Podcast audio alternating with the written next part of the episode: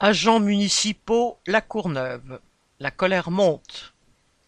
À La Courneuve, en Seine-Saint-Denis, les agents municipaux du service éducation se sont retrouvés à une cinquantaine lundi 8 janvier pour crier leur colère en mairie à cause du manque d'effectifs qui entraîne une surcharge de travail pour tous et aussi contre le licenciement d'un gardien apprécié. Cela fait un bon moment que la mairie voulait faire partir ce gardien. Il y a un an et demi, une grève massive pour les mêmes objectifs qu'aujourd'hui avait fait reculer l'échéance. Pendant ces deux ans, la hiérarchie l'a harcelé en souhaitant sa démission, et aujourd'hui elle le licencie en ne renouvelant pas son contrat.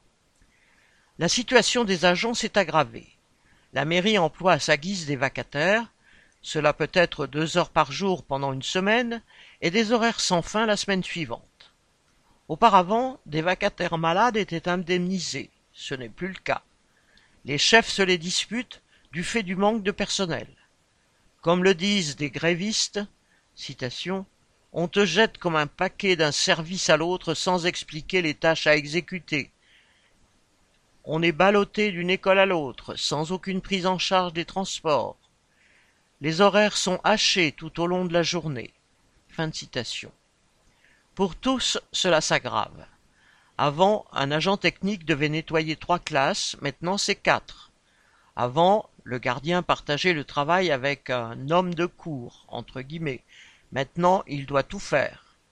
Avant, les ATSEM devaient seconder les instituteurs. Maintenant, on leur demande l'impossible. Pas étonnant que la colère gronde chez les municipaux de la Courneuve, comme dans de nombreuses municipalités. Récemment, Belfort, Noisy-le-Grand, Nancy, Beauvais, Le Havre et certainement d'autres ont vu des mouvements de grève se produire. Correspondant Hello.